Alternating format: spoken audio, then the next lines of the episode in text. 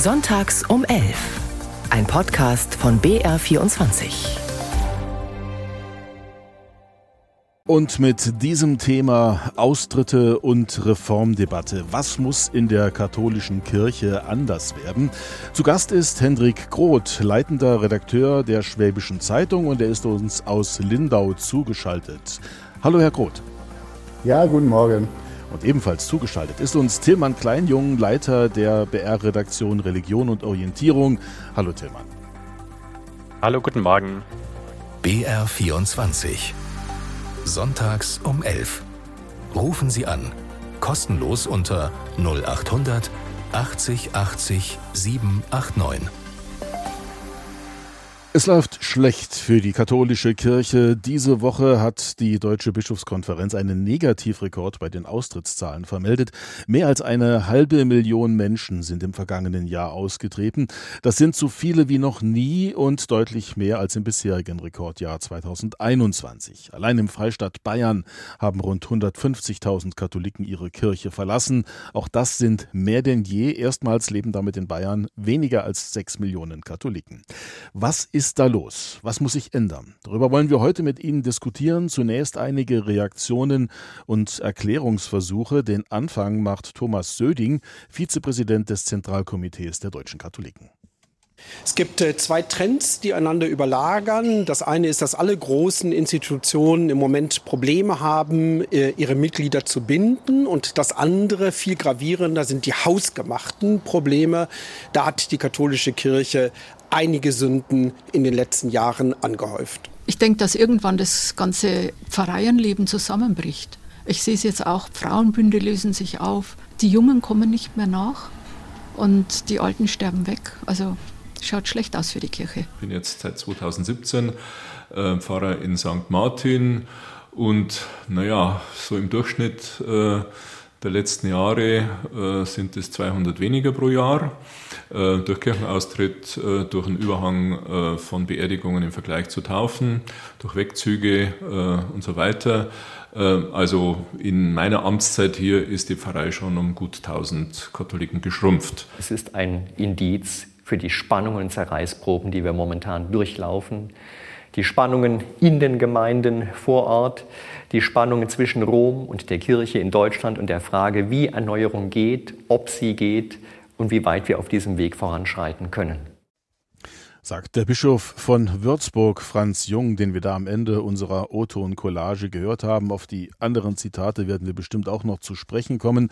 Hendrik Groth, leitender Redakteur der Schwäbischen Zeitung, Spannungen und Zerreißproben. Teilen Sie den Eindruck vom Zustand der katholischen Kirche? Wie ist das in Ihrer Region im Verbreitungsgebiet der Schwäbischen Zeitung? Genauso wie gerade dargestellt, es gibt im Prinzip zwei Lager. Es ist einmal ein eher konservativeres Lager oder man kann da wirklich sagen konservatives Lager, das äh, eine vermeintliche Glaubenstreue einfordert und eher zurück möchte und zwar wirklich an den Kern. Ähm, und denen ist dann mehr oder minder ähm, egal, wie viele Menschen überhaupt noch in der Kirche sind. Hauptsache es wird der Kern gepredigt. Und dann gibt es halt ähm, sehr viele, die dann natürlich auch säkular geprägt sind, den die beklagen den völligen Glaubwürdigkeitsverlust der katholischen Kirche äh, im Zuge des Missbrauchsskandals. Und äh, ja, der läuft jetzt seit über 22 Jahren. Es hat keine wirkliche interne Lösung ge gegeben. Ähm, es fehlt in meinen Augen und in, auch in den Augen vieler äh, Katholiken äh, die Opferperspektive. Es wird immer, immer wieder von der Täterseite argumentiert, in Schutz genommen und so weiter. In meinen Augen ein völliges Versagen der deutschen katholischen Kirche. Und diese Felder prallen natürlich aufeinander. Ja, der Missbrauchsskandal und die Erneuerung insbesondere wohl der Machtstrukturen in der katholischen Kirche, das sind vielleicht die entscheidenden Punkte. Tillmann Kleinjung, Leiter der BR-Redaktion Religion und Orientierung. Tillmann, bevor wir gleich in die Diskussion mit den Hörerinnen und Hörern einsteigen, wenn wir über Reformen sprechen, dann sprechen wir ja über den synodalen Weg. Das war eigentlich äh, eine Wegbeschreibung für eine Erneuerung, für Reformen. Aber man kann sagen, das ist zum Stocken gekommen. Für diejenigen, die die Diskussion dann nicht so intensiv verfolgt haben, wie ist denn da der aktuelle Stand? Naja, Merz hat äh, die katholische Basis und das Zentralkomitee der Katholiken gemeinsam mit der Deutschen Bischofskonferenz etliche große Reformen auf den Weg gebracht. Unter anderem will man anregen, dass Frauen zu Diakoninnen geweiht werden oder dass äh, Kirchenmitglieder, also die Basis, auch bei der Wahl von Bischöfen mitentscheiden können, da auch eine Stimme bekommen. Und all das äh, liegt jetzt gerade äh, auf dem Tisch der Vorhaben und muss irgendwie umgesetzt werden oder nach Rom transportiert werden. Und dafür braucht es ein Übergangsgremium, einen sogenannten synodalen Ausschuss. Und der soll natürlich und muss irgendwie finanziert werden. Und da gab es jetzt, das ist die neueste Entwicklung, vier Bischöfe, darunter drei aus Bayern, die gesagt haben, nein, das wollen wir nicht finanzieren, weil wir prinzipiell der Meinung sind, das äh, es geht zu weit, das kommt zu früh, der Papst ist dagegen, wir machen da nicht weiter mit. Und das ist gerade der Stand, der mhm. für die Mehrheit der deutschen Katholikinnen und Katholiken, die wirklich reformgewillt sind, sehr frustrierend ist, weil man sich jahrelang eben um diese Reform bemüht hat, aber auf der anderen Seite eben jetzt feststellt, da gibt es tausend Stoppschilder und das geht nicht so richtig weiter. Das sind also sozusagen die Bremser, die sitzen aber, wenn ich das richtig sehe, auch in Rom, oder? Ja, der Papst in Rom hat tatsächlich immer wieder deutlich gemacht, dass er mit diesem deutschen, typisch deutschen, kann man sogar sagen, Weg, Reformen einzuleiten, fremdelt. Dass er mit diesen Mehrheitsentscheidungen in der Synodalversammlung beim synodalen Weg nicht richtig etwas anfangen kann und dass er, und das ist natürlich auch, ich sag's mal flapsig, sein Job, auch um die Einheit der Kirche besorgt ist. Tatsächlich spricht er aber andererseits auch immer wieder von einer Synodalität. Das heißt, dass man tatsächlich auch auf einem synodalen Weg Dinge ausprobieren kann und dass man vor allem nicht alles zentral aus Rom machen muss. Und das wird jetzt tatsächlich die super spannende Frage, wie Rom, wie der Papst, wie die äh, verschiedenen Leiter der Einrichtungen mit diesen deutschen Vorschlägen umgehen. Tatsächlich ist das, was man bisher dazu hört, eher kritisch bis skeptisch. Austritte und Reformdebatte. Was muss in der katholischen Kirche anders werden? Darüber diskutieren wir heute hier in Sonntags um 11 und Sie können mitdiskutieren. Die Telefonleitungen sind weiter offen. Nochmal die kostenfreie Rufnummer 0800 80 80 789 und die gewählt hat Georg Obenauf. Grüße Sie, Herr Obenauf. Grüß Gott aus Bamberg. Aus Bamberg rufen Sie an. Wie sehen Sie das, die Diskussion, was die äh, Reformdebatte betrifft und die Austritte? Haben Sie eine Erklärung dafür? Ja, die Kirche hat ein prinzipielles Strukturproblem, aus dem sich diese ganzen Probleme ableiten lassen. Wir haben heute in unserer demokratischen westlichen Wertegemeinschaft ein selbstbestimmtes Menschenbild. Menschen können ihre Meinung äußern und einbringen in der katholischen Kirche sind sie als Laie ein entmündigtes, Beitrag ist gleich Kirchensteuer zahlendes Mitglied. Bestimmen tut über wesentliche Fragen, zum Beispiel wie die Bibel ausgelegt wird oder wie durch Menschen geschaffene Regularien umgesetzt werden, wie zum Beispiel der Zölibat oder auch die Zweitrangigkeit der Frau, wenn es um Weiheämter geht allein das sogenannte Amt und wenn man es ganz eng sieht, ein paar Männer in Rom. Mhm. Das ist im Prinzip Absolutismus. Und durch diese Absolutheit wird im Prinzip verhindert, dass man auch mit Problemen gut umgeht. Denn in einer Absolutheit, die ja eigentlich auch dem christlichen Glauben widerspricht, weil absolut ist nur Gott, kann man nicht offen mit Dingen wie Missbrauch umgehen. Mhm. Denn das sind unangenehme Fehler, die man am liebsten vertuschen würde. Und Sie sagen, die, äh, sozusagen diese Machtstrukturen, wie sie jetzt sind, begünstigen eben auch dann den Missbrauch. Die begünstigen den Missbrauch und vor allem auch, und da geht es ja in der Öffentlichkeit darum, die ehrliche Aufarbeitung des Missbrauchs, das dazu stehen und nicht irgendwelche Gutachten vertuschen, hinausziehen und so weiter.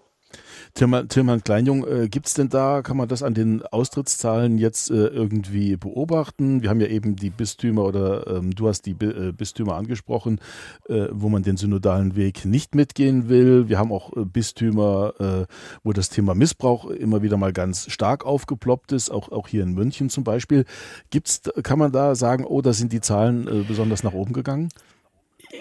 Ich finde das sehr, sehr schwierig, aus den Zahlen, aus diesen mhm. Jahreszahlen, Statistikzahlen tatsächlich irgendwie kirchenpolitische Stimmungen abzulesen. Tatsächlich ist es so, dass in den Bistümern Passau, Regensburg, Eichstätt. Das sind die drei Bischöfe, die tatsächlich gegen die Beschlüsse des synodalen Wegs in der Mehrheit gestimmt haben. Ähm, dass dort äh, tendenziell deutlich mehr nochmal ausgetreten sind als in den Jahren zuvor. Also bei Regensburg ein Plus von 70 Prozent bei den Austrittszahlen. Aber das als Zeichen jetzt äh, für den synodalen Weg oder für mehr Reformen oder gegen den äh, Bischof Voderholzer zu werten, das traue ich mich nicht. Ich glaube, das geben auch die Zahlen nicht her. Tatsächlich ist es so, dass wir äh, dann lokal schauen müssen. Da gab es ja letztes Jahr diese Missbrauchsstudie in München, mhm. äh, die ja auch gezeigt hat, dass auch bei Papst Benedikt, äh, vormals Josef Ratzinger, einiges nicht so gelaufen ist, wie es laufen sollte in der katholischen Kirche. Und da sieht man dann tatsächlich an den Standesämtern in München, da war bislang der Durchschnitt Tagesaustrittszahlen so 80. Danach der Präsentation der Studie waren es 160. Da kann man dann sehr deutlich sehen, dass das ein Anlass ist für Leute zu sagen, nee, da will ich nicht mehr Mitglied sein. Sehr viel mehr kann man, glaube ich, aus den Zahlen gar nicht herauslesen. Mhm, aber da gab es einen, einen Aber kann man mal, darf ich mal kurz ja, einwerfen? Kann man da einfach nicht mal sagen, Leute, lasst uns bilanzieren, was in den letzten 22 Jahren in Deutschland passiert ist. Der Kirche ist es nicht im Ansatz gelungen, wirklich den Missbrauch aufzuarbeiten, gibt es in staatliche Hände. Wäre was dann auch am Ende des Tages zu einer Glaubwürdigkeit in meinen Augen bei der katholischen Kirche führen würde, weil de facto mal alles offengelegt wird. Herrn Obenauf aus Bamberg. Ist das auch was, was Sie vermissen, dass man da mehr trennt und dass einfach äh, von unabhängiger staatlicher Seite die Fälle aufgeklärt werden müssen? Es gab zwar, äh, es gab zwar ähm, Beauftragte, die Studien, äh, unabhängige ähm, Beauftragte, die Studien abgegeben haben, aber die Aufklärung, sehen Sie das auch so, Herr Obenauf? Natürlich, eindeutig. Missbrauch ist eine Straftat und das gehört in die Hände der Staatsanwaltschaft. Ich weiß nicht, warum da die Kirche einen Sonderweg äh, geht. Es ist doch ganz klar, wenn ich einen Fehler mache und sage, ich arbeite das selber auf, dass das nicht objektiv sein kann sagt Georg Obenauf aus Bamberg. Danke für Ihren Anruf und wir gehen zum nächsten Hörer. Das ist äh, Josef Rauch. Grüß Sie, Herr Rauch. Ja, grüß Gott, ich bin dran. Herr Rauch, wir, Sie haben die Diskussion bis hierhin verfolgt. Wir waren gerade dabei ähm, beim, bei der Aufarbeitung ähm, des Missbrauchsthema und haben da über die Defizite in der katholischen Kirche gesprochen. Ist das für Sie auch ein Punkt, äh, der dringend angegehen, angegangen werden muss, um auch die Austrittszahlen wieder zu verkleinern? Ja, es geht vor allem um die Art und Weise, finde ich, äh, wie aufgearbeitet wird. Also der Vorredner hat gesagt, das in staatliche Hände zu geben, das wäre meiner Meinung nach eine sinnvolle Sache. Äh, und ich habe das, ich beobachte das seit zehn Jahren, seitdem in München und Freising das hoch äh, da war ich aktiv in München und Freising in der Jugendarbeit und die Art und Weise, die scheibchenweise äh, Aufdeckung und dann kommt wieder was und wieder was und letztes Jahr das, das Gutachten. Mhm. Das hat so, glaube ich, bei vielen Leuten das fast zum Überlaufen gebracht. Mhm.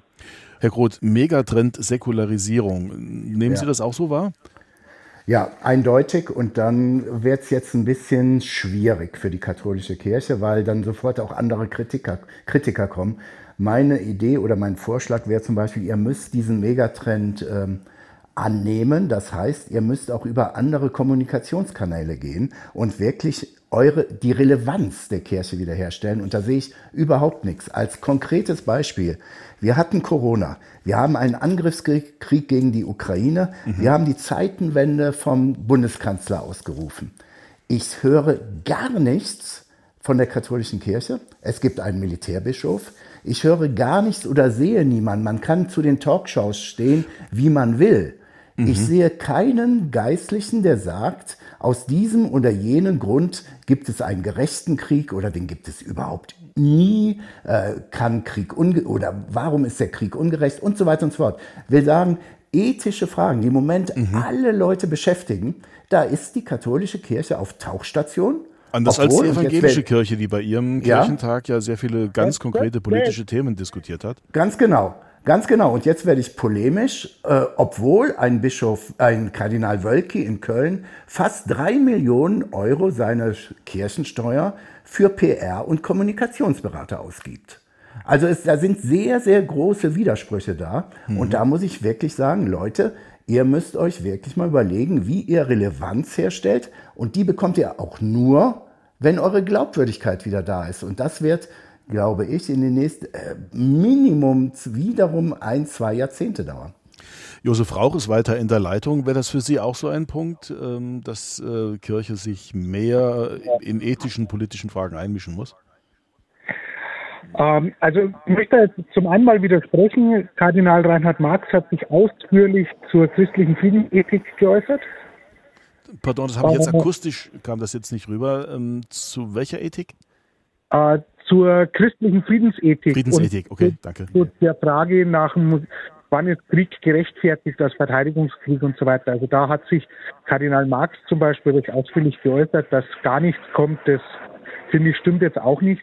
Äh, ich möchte noch einen anderen Punkt einbringen in die Diskussion. Ich mhm.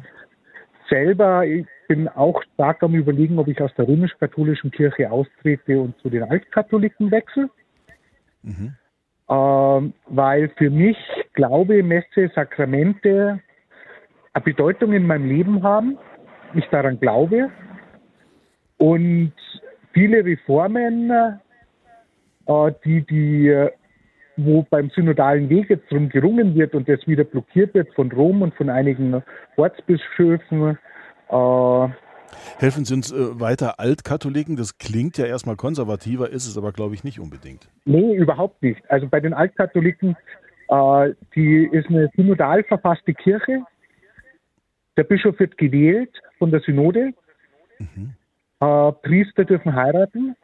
Es gibt Priesterinnen.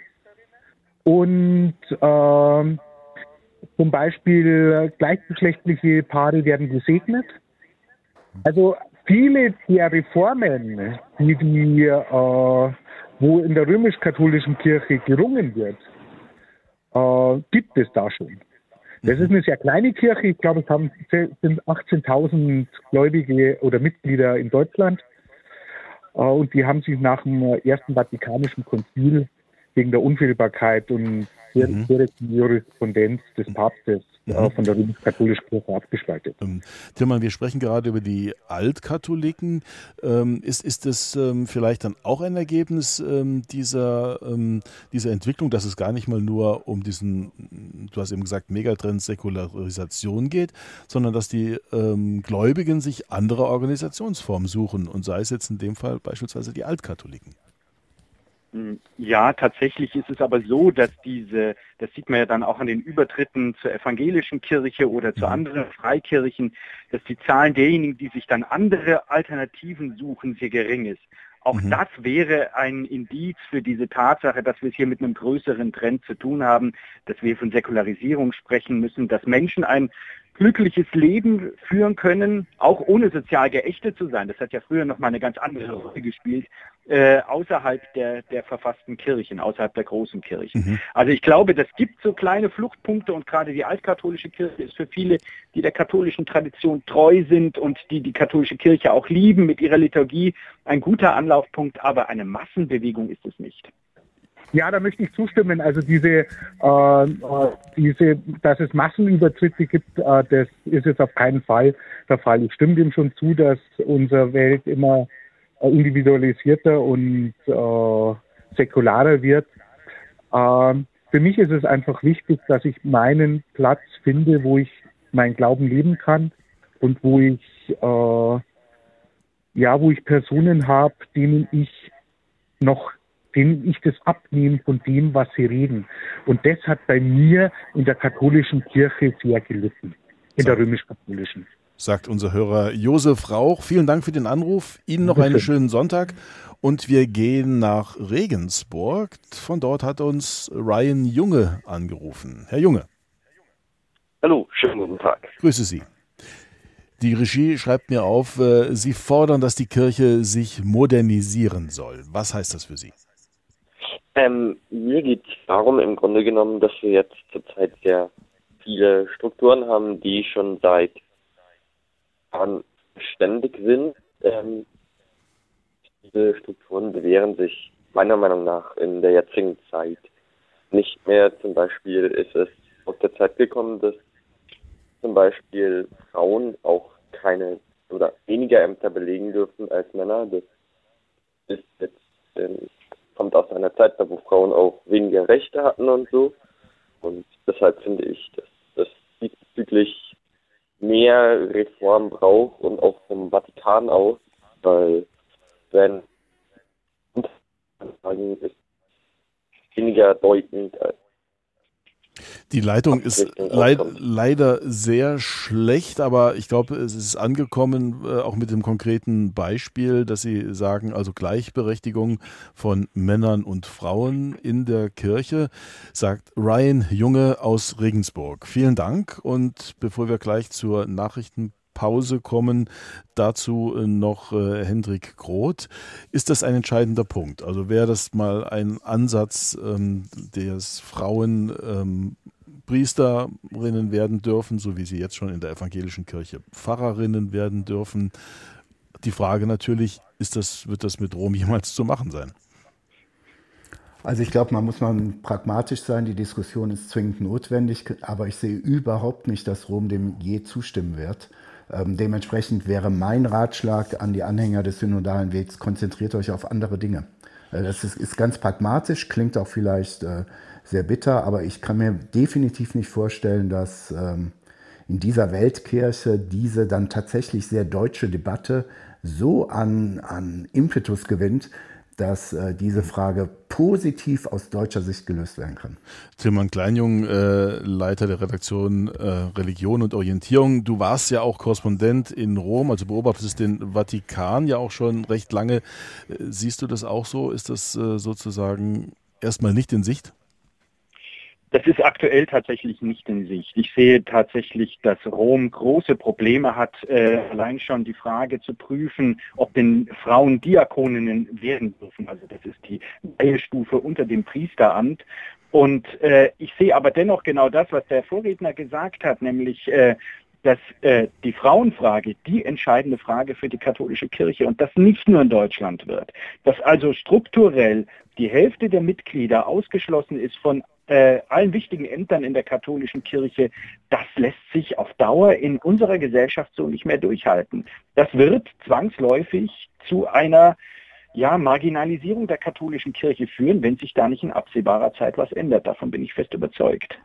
Austritte und Reformdebatte. Was muss in der katholischen Kirche anders werden? Darüber diskutieren wir. Und dazu hat uns auch Karl Stangel angerufen, pardon, aus Zwiesel. Herr Stangel. Ja, ich meine auch, dass man den Zugang von Frauen zu kirchlichen Ämtern endlich erleichtern und möglich machen sollte. Ich glaube, das könnte überhaupt das Leben in der Kirche auch beleben. Und vor allem sage ich, es war doch eine Frau, der auch die Gründung der Kirche zu verdanken ist. Wenn Maria damals nicht Ja gesagt hätte, gäbe es vielleicht die Kirche gar nicht. Das müssten doch die hohen Herren in Rom auch wissen. Ja, Tilman Kleinjung, warum äh, in der evangelischen Kirche gibt es, wenn ich da richtig informiert bin, seit ähm, 55, also seit einigen Jahrzehnten, warum kann sich das in der äh, katholischen Kirche nicht äh, durchsetzen? Was sind denn da die Befürchtungen? Also man muss ja sagen, dass auch in der evangelischen Kirche, du hast ja gerade die Zahl genannt, äh, dass jetzt nicht seit äh, ewigen Zeiten schon mhm. möglich ist, dass Frauen äh, Pfarrämter übernehmen können. In Bayern hat es dann noch mal länger gedauert, bis in die 70er Jahre hinein, bis äh, Frauen Pastorinnen werden konnten. Da galt dann auch die Regel, die mussten auch zunächst einmal unverheiratet sein, um sich eben ganz diesem Pfarrerberuf widmen zu können. Also da ist die evangelische Kirche seit 50 Jahren dabei, aber eben auch noch nicht länger. Und äh, die katholische Kirche hat da tatsächlich eine andere Hürde. Da gibt es eben die, äh, die dogmatische Auflage, dass nur Männer äh, diese Ämter offen, nur Männern diese Ämter offen stehen. Und tatsächlich ist ja das, wenn man das äh, von Anfang bis zum Ende denkt, Diakoninnenweihe, Priesterinnenweihe, dann muss auch die Bischofsweihe, ja sogar ganz äh, verwegen die Papstweihe möglich sein. Und das dürfte tatsächlich die katholische Kirche vor eine irrsinnige Zerreißprobe stellen. Deswegen tut sich ja auch Rom so schwer damit, allein über die Diakoninnenweihe eine Entscheidung zu treffen. Hm. Bei, bei, dieser Reformdiskussion, die es ja sicherlich auch im, im, im, Vatikan gibt, äh, wie ist denn, kann man da auch von sagen, dass es da verschiedene Lager gibt, die, die Traditionalisten und, und die Reformer? Kannst du uns dazu was sagen? Da gibt es bestimmt unterschiedliche Lager, wobei im Vatikan, den man nie mit der Weltkirche verwechseln darf. Die mhm. katholische Kirche ist viel weiter und viel bunter als der Vatikan in Rom, das muss man dazu sagen. Aber im Vatikan, in dieser Regierungszentrale, so sage ich es mal säkular, da gibt es tatsächlich eher mehr Bewahrer als äh, ähm, Fortschrittliche. Allerdings hat gestern ähm, Papst Franziskus einen neuen Präfekten der Glaubenskongregation ernannt, einen engen Vertrauten, der auch für ihn sozusagen schon als Ghostwriter gearbeitet hat. Und der hat ihm mit auf den Weg gegeben, tatsächlich dieses Amt des Hüters des katholischen Glaubens weiter zu fassen, als das seine Vorgänger gemacht haben. Das, so interpretiere mhm. ich diesen Brief, den er ihm zur Ernennung geschickt hat. Also da gibt es dann auch immer wieder, und das ist ja das Verrückte an Franziskus, immer wieder auch Signale, die in eine ganz andere Richtung zeigen, dass man mhm. gar nicht groß genug denken kann und nicht weit genug und dass er eben seinen obersten Glaubenshüter äh, auffordert, tatsächlich auch in diese Richtung weiterzudenken. Also da gibt es auch andere Signale, nicht nur die des Blockierens und des Stoppens. Kann man da eigentlich auch noch vom sozusagen vom, vom Benediktlager sprechen? Ja, das kann man tatsächlich, das ist, das hat man ja auch in der Zeit von Franziskus und als Benedikt noch äh, gelebt hat, sehen, dass es da immer wieder auch Versuche gab, den Vorgänger ein bisschen den Nachfolger in Stellung zu bringen und selbst das bei diesen zaghaften Reformversuchen, die ja Franziskus unternommen hat, beispielsweise wenn es um die Möglichkeit gibt, dass auch geschiedene Katholiken ein zweites Mal kirchlich heiraten dürfen und äh, eben nicht aus der Kirche, äh, aus der kirchlichen Gemeinschaft ausgestoßen werden. Da gab es dann tatsächlich in all diesen Fällen oder wenn über das Zölibat diskutiert wird, mhm. Immer wieder auch Versuche, den ehemaligen Papst in Stellung zu bringen. Und der Präfekt der Glaubenskongregation, der hatte eine wichtige Stellung, nehme ich mal an. Ja, vielleicht nicht mehr ganz so wichtig wie früher, als Josef Ratzinger, der nachmalige Papst Benedikt, dann dieses Amt innehatte, aber tatsächlich ist das eine ganz wichtige Funktion, weil der muss darüber wachen, dass die, äh, dass der katholische Glauben so erhalten bleibt, wie er sich präsentiert, dass die Dogmen eingehalten werden und wenn der Papst nun diesen neuen Präfekten mit der Aufgabe versieht, das weiterzudenken und das neu zu denken und nicht nur primär das Beschränkende, sondern auch die Öffnungen zu sehen, dann ist das tatsächlich ein, ein ganz wichtiges Signal. Wir diskutieren weiter über die Reformen in der Kirche. Anlass ist die hohe Zahl der Austritte, eine Rekordzahl, die da diese Woche gemeldet wurde. Dank an unseren Hörer Karl Stangl aus Zwiesel und wir gehen weiter nach Bad Berneck ins Fichtelgebirge. Herr Bischof, können Sie ja, uns hören? Ich kann Sie hören. Wir hören Sie sehr gut. Gut, prima. Sie sind katholischer Diakon, wurde genau, mir aufgeschrieben. Bin, das heißt. Ich bin katholischer Diakon, mache meinen Dienst nach wie vor in großer Freude, stelle aber fest, dass ich zunehmend an dem System auch mitleide. Mhm. Äh, zu der Missbrauchsgeschichte denke ich nur ein Satz, das gehört natürlich in staatliche Hände. Punkt. Da mhm. braucht man meiner Meinung nach nicht weiter diskutieren. Also da schließen Sie sich ja Herrn Groth an, der das eben hier gesagt genau. hat. Ja. Und ich sehe noch eine andere Problematik, nämlich dass diese Austrittswelle äh, wesentlich schlimmer ist, wie sie im Moment ausschaut. Das ist wie eine Funktion in der Mathematik, die irgendwann nach oben ab äh, durchschießt, durchknallt oder wie eine Lawine, die bei jeder Umdrehung größer wird. Ich möchte es auch begründen. Äh, die klassischen Menschen, die vielleicht vor 10 oder 20 Jahren ausgetreten sind, waren irgendwie in Anführungsstrichen Kirchenferne, die sich dann distanziert haben. Mittlerweile drehen viele Menschen aus, die richtig katholisch sozialisiert gewesen sind, die 60 plus sind, die getauft sind, die zur Kommunion gingen, die kirchlich geheiratet haben, die ihre Kinder haben wieder taufen lassen, die sind jetzt 65 oder 72 und drehen aus. Das finde ich total erschütternd. Ja, und was, was, was würden Sie sagen, ist da der Grund dafür? Also hat es auch etwas vielleicht mit dem, mit dem Zeitgeist oder mit der ähm, Megatrend, Tilman Kleinjung sprach eben vom Megatrend Säkularisierung äh, zu tun. Ja. Es hat irgendein Beobachter, ich weiß nicht mehr genau, wer es war, mhm. gesagt, dass man sich sozusagen dafür in, nicht mehr dafür entschuldigen muss, so wie es vielleicht früher war, aus mhm. der Kirche auszutreten, sondern dafür drin zu sein. Ist da was dran? Da ist sicher was dran, aber ich denke eben auch, dass wir wirklich diese Themen, die ja hier angesprochen wurden, mit Weihe von Frauen, mit äh, Zulassung von Geschiedenen oder Segnungen von Homosexuellen, äh, das wird immer noch total an den Rand gedrängt. Und die mhm. Frauenfrage ist in meinen Augen total entscheidend. Mir ist bewusst, es würde nicht das Heil jetzt für die ganze Welt bringen, aber wir würden einen ganz, ganz neuen Blickwinkel einfach nochmal äh, reinlassen. Und wir haben immer noch die Struktur, der Pfarrer entscheidet, wenn ich einen offenen Pfarrer habe, der äh, was zulässt, dann geht in der Gemeinde was. Wenn ich da einen sehr restriktiven habe, dann geht es eben nicht. Der Pfarrer will oder der Pfarrer will nicht. Wir haben einen monarchischen Bischof, der entscheidet. Und das sehe ich als Problem. Wir müssten viel mehr teamfähig sein, sprich auch die sogenannten Laien mit in die Gemeindeleitung meiner Meinung nach als Team hineinnehmen, dass da gewählte Vertreter einfach die, die Gemeindeleitung mit übernehmen müssten. Und ich als Diakon würde mir wünschen, dass ich auch Kolleginnen als Diakoninnen in unserer katholischen Kirche irgendwann mal ja, mhm. mit in unserem Diakonenkreis hätte. Jetzt ist das ja ähm, lang kein, schon lang keine Einzelmeinung mehr, äh, was Sie sagen, auch in der katholischen Kirche. Sie sind Diakon. Äh, wo stoßen Sie denn da ganz konkret auf, auf Widerstände? Merken Sie das in, in Ihrem Bistum? Ich weiß jetzt nicht, in welchem Bistum das ist, Fichtelgebirge? Bamberg. Bamberg, ja. Ja. Äh, also, ähm, ich denke, wir haben, ich meine jetzt unser äh, frühere Erzbischof ist ja zurückgetreten, aber er hat ja, denke ich, in ein paar Stellungnahmen sehr deutlich gesagt, dass er sich auch vorstellen könnte, äh, nicht zölibatär lebende Menschen, Männer zu weihen und hat auch die, die Frauendiskussion immer wieder angeregt. Also ich denke, da waren wir auf einem guten Weg, aber grundsätzlich meine ich halt, dass wir da gerade als deutsche mhm. Kirche ständig zurückgepfiffen werden. Wie sehen Sie? Und ich würde mir den ja. Mut wünschen, einfach einmal zu sagen, man kann es ja mal regional irgendwo mal probieren, mal testen, mal schauen, wie sich entwickelt. Mhm. Also das würden Sie sagen, nachdem der synodale Weg, äh, diese ganz große Form gescheitert ist, äh, dass das vielleicht eine Möglichkeit ist, es mit regionalen Ansätzen zu versuchen. Ja, ich hoffe aber noch nicht, dass man das pauschalisieren kann, dass er gescheitert ist. Vielleicht, ich, ich meine, auch bei uns wieder der Heilige Geist, vielleicht tut sich ja doch noch was.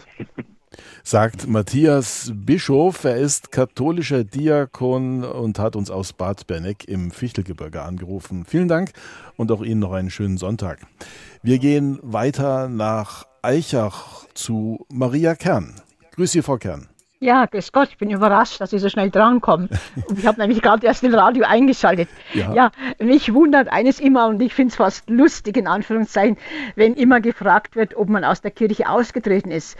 Wieso soll man eigentlich aus einem Verein austreten, in dem man gar nicht eingetreten ist? Mhm, mh. Man ist ja gar nicht, das ist ein ja. Thema, das nie angesprochen wird. Ich bin mhm. mir klar, dass ich mich jetzt auf Ketzerwegen bewege. Ich weiß ja, wie man mit den Wiedertäufern umgegangen ist. Und ich kann mir auch denken, warum. Da werden die Kinder gar nicht gefragt.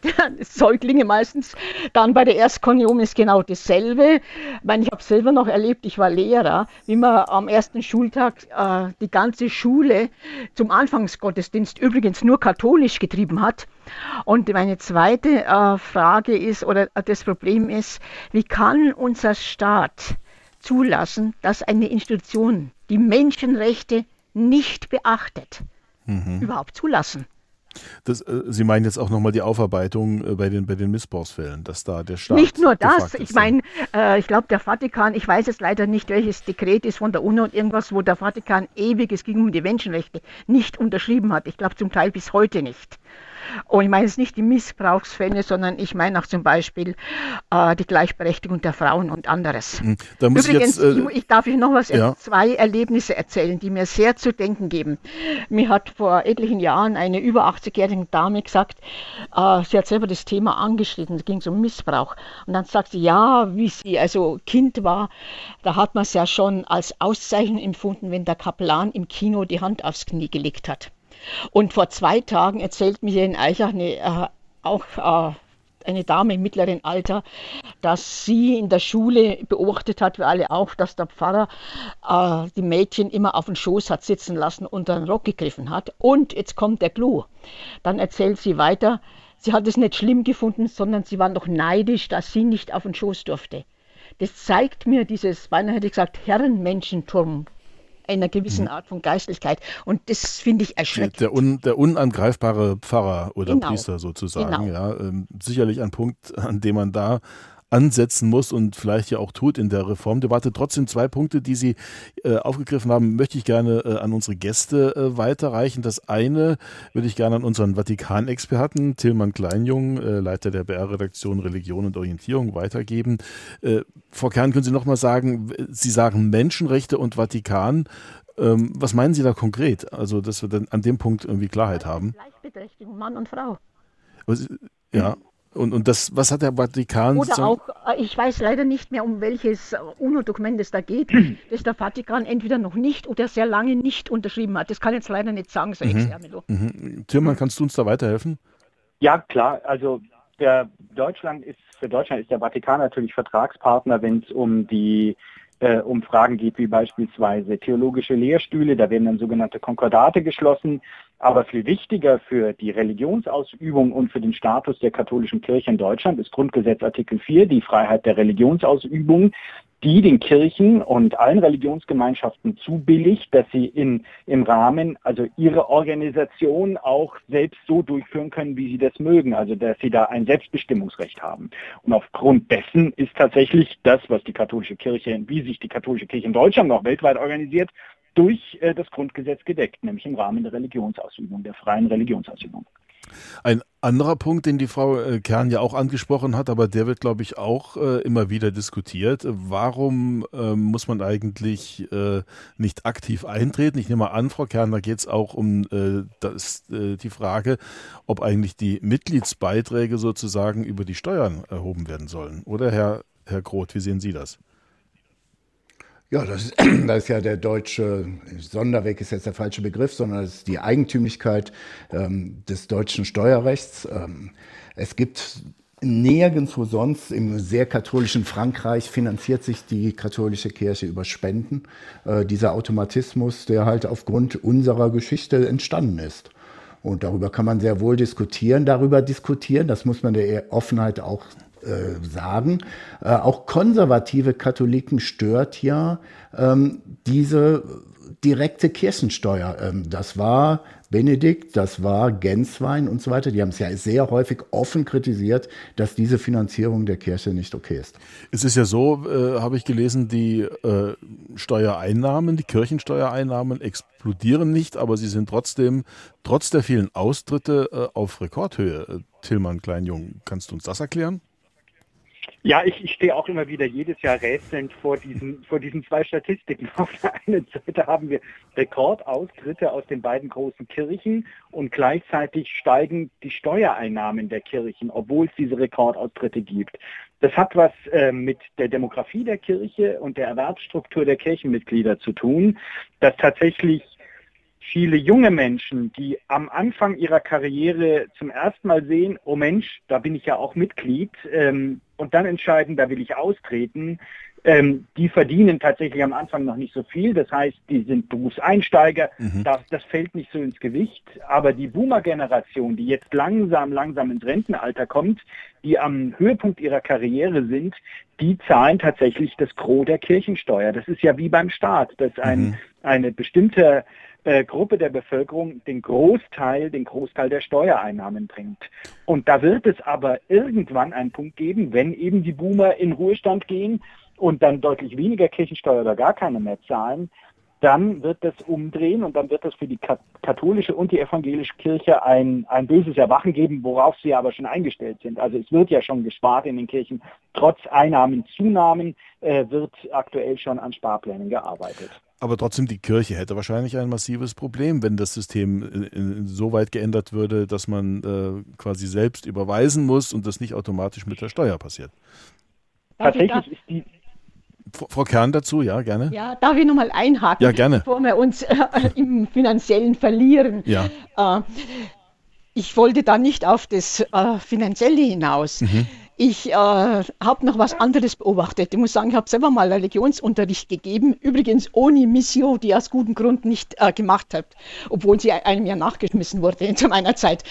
Und musste da feststellen, also Hauptschule, dass obwohl die Kinder getauft sind, auch damals schon gefirmt, das war also höhere Klassen, deren Wissen um das, was sie da glauben oder glauben sollen, fast gegen Null tendiert es. Tenor war, man ist katholisch, wenn man mhm. am Sonntag in die Kirche geht, danach kam gar nichts mehr. Das erschreckt mich bis heute. Und da sehe ich auch, da ist irgendwas falsch. Wobei ich gelaufen, wobei ich der Meinung bin, wenn den Leuten bewusst gemacht würde, was sie da eigentlich alles glauben sollen, da wären viele schnell weg. Ich wundere mich selber auch, wenn ich zum Beispiel das Glaubensbekenntnis äh, erzählt bekomme und darüber nachdenke und ich dann erschrecke, dass ich da zum Beispiel an eine alleinselig machende Kirche glauben soll. An sowas habe ich nie geglaubt. Mhm. Aber das ist einem nicht bewusst. Aber Sie, Sie sagen, also es geht Ihnen nicht nur um die Kirchensteuer, Sie sagen aber, das, die, das Konzept der Taufe ist problematisch, sagen Sie. Das hat mir die das Regie auch. hier so, so aufgeschrieben.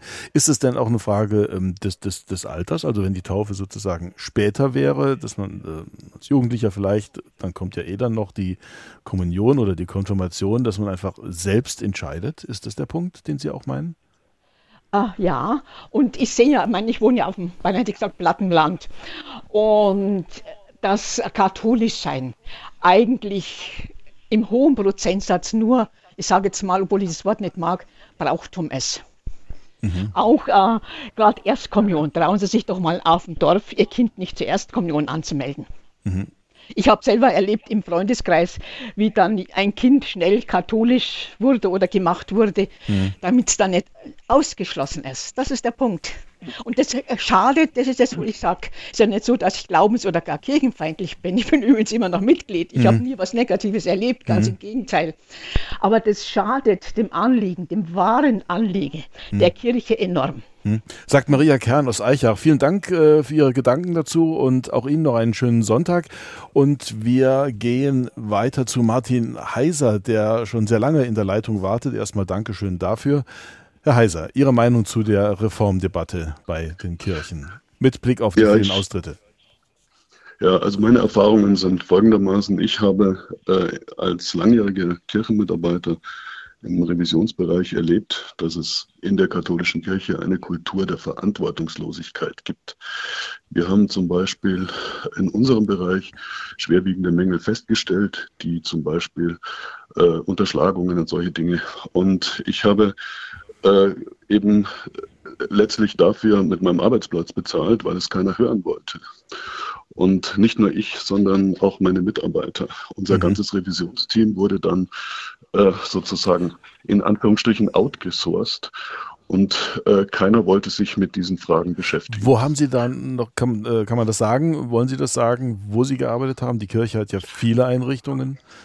Äh, nee, also, ja, ich habe in einem großen äh, kirchlichen Unternehmen gearbeitet mhm, und ich mhm. habe auch, äh, den Namen möchte ich jetzt nicht nennen, weil ich, Müssen Sie nicht, weil ich nein. eben, nee, wissen Sie, ich hatte äh, mich gewehrt auch gegen meine Kündigung äh, und äh, die äh, Auseinandersetzungen sind dann bis zum Bundesarbeitsgericht gegangen, mehrfach und immer wieder durch neue Kündigungen unterlaufen worden.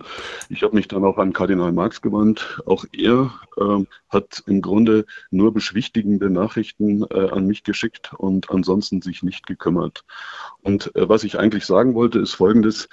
Es gibt in der katholischen Kirche eine Kultur der Verantwortungslosigkeit äh, im Inneren und das strahlt nach außen aus. Und äh, ich denke, das spüren die Menschen. Mhm. Verantwortungslosigkeit, äh, können Sie das noch ein bisschen ausführen, inwiefern die Kirche ja. das ausstrahlt?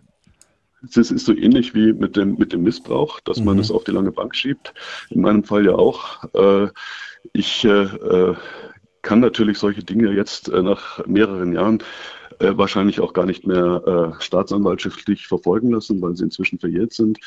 und da sieht man halt, wie mit Dingen umgegangen wird, mit, um die man sich eigentlich kümmern muss. Da geht es am Ende nur um Machtfragen äh, von Kirchenfunktionären und dass der Schein nach außen gewahrt bleibt. Und wie gesagt, meine Mitarbeiter und ich, wir haben mit unserem Arbeitsplatz dafür bezahlt, dass wir unsere Arbeit gemacht haben. Und äh, das werfe ich auch äh, dem Herrn Kardinal Marx vor, dass er sich um diese Dinge nicht kümmert. Also äh, nochmal genau der Grund für, für den, für, dafür, dass Sie den Arbeitsplatz verloren haben, ist, dass Sie Dinge öffentlich machen wollten. Ich wollte keine Dinge öffentlich machen, sondern ich wollte auf dem Dienstweg darüber berichten. Das habe ich auch getan. Mhm. Äh, zum Beispiel Schlampereien mit Medikamenten in Altenheimen.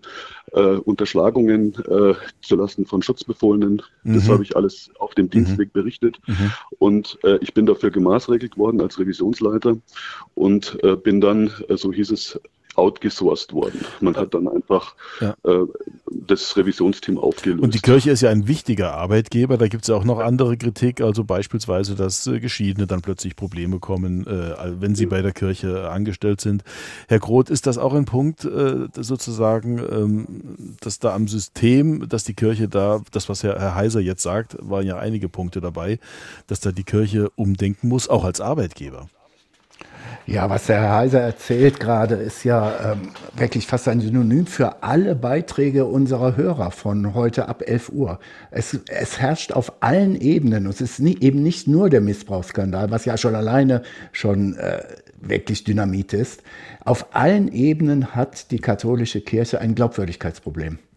Und macht fast gar nichts jetzt von der offiziellen Seite um diese Glaubwürdigkeit zurückzubekommen. Und ich denke, das ist der Punkt. Es fehlt die Nähe an den Gemeinden, äh, auch weil die Leute wegrennen. Sie haben überhaupt kein, jetzt bin ich ein bisschen polemisch, es mhm. fehlt jegliches Gefühl für die Realität der Leute vor Ort. Man äh, versteckt sich hinter Theologie, man versteckt sich hinter allen Möglichen. Ähm, und äh, es war ja eben auch, auch ähm, der Diakon aus dem Fichtelgewehr gesagt mhm. ja auch zu Recht, er hat mittlerweile große Angst, wer jetzt gerade austritt. Und dieses Gefühl habe ich auch die Leute, die jetzt 22 noch in der katholischen Kirche waren, ich nehme jetzt die Berufsanfänger mal raus, aber die, sagen wir mal, zwischen 45 und 65 sind, die sind ja trotz aller dieser Skandale und all dieser Probleme noch in der Kirche gewesen. Wenn die jetzt austreten, ist das in meinen Augen bestimmt nicht aus finanziellen Gründen, sondern weil es ein erhebliches Glaubwürdigkeitsproblem gibt. Das sind wir fast schon beim ja, sagen, Herr Heiser noch kurz. Ich, ja. ich habe äh, wirklich, äh, ich bin inzwischen auch ausgetreten mit meiner Familie. Ich musste da auch nicht darum bitten, dass das die äh, den Weg, den ich gegangen bin, mit beschreiten. Aber es ist so, ich bin äh, katholisch geprägt von meiner Familie her, auch von meinen Großeltern. Äh, ich habe äh, äh, in, in, meiner Familie war ein äh, Verwandter, ein Geistlicher. und ich meine, ich habe meine Kinder auf eine, auf in, in, in einen katholischen Kindergarten geschickt. Ich habe sie an die katholische Schule geschickt. sie sind auch gefirmt, alle. Und ich habe wirklich auch noch während dieser gerichtlichen Auseinandersetzung, die mich Zehntausende an Euro gekostet hat, darauf traut, dass äh, eine kirchliche Aufsicht sich ernsthaft mit den Dingen beschäftigt. Und da bin ich halt enttäuscht worden und ich bin deswegen auch äh, ausgetreten. Sagt Martin Heiser, vielen Dank. Leider geht unsere Sendezeit zu Ende. Herr Heiser, bitte um Verständnis. Äh, ganz kurz, Herr Groth hat sozusagen schon Fazit gezogen. Nochmal zu Tillmann Kleinjung. Wo muss die Kirche umdenken? Was ist für dich der wichtigste Punkt oder wo ist da Umdenken? Die katholische Kirche befindet sich in einem irrsinnigen Transformationsprozess und viele ähm, der Stellungnahmen heute haben wir ja gesehen, es zerreißt die katholische Kirche. Auf der einen Seite ein riesen Arbeitgeber, ich glaube, nach dem Staat, äh, evangelische und katholische Kirche zusammen, der zweitgrößte Arbeitgeber in Deutschland. Das muss man stemmen können. Da wird es auch immer wieder Konflikte geben, wie bei jedem Arbeitgeber im Übrigen. Und auf der anderen Seite die Gemeinden, die zwar schrumpfen, aber noch viel mehr geht zurück, der Personalmangel. Also man kann noch viel weniger vor Ort präsent sein. Und all das, das merken wir einfach, führt zu noch mehr Unzufriedenheit bei den verbliebenen Mitgliedern. Und das ist die Zerreißsituation, in der die katholische Kirche gerade steckt. Und das macht ihr gerade massiv zu schaffen. Sagt Tilman Kleinjung, Leiter der BR-Redaktion Religion und Orientierung. Vielen Dank, vielen Dank auch an unseren Zeitungsgast. Henrik Groth war mit dabei, leitender Redakteur der Schwäbischen Zeitung. Vielen Dank natürlich auch allen Anruferinnen und Anrufern. Am Mikrofon verabschiedet sich Jörg Brandscheid.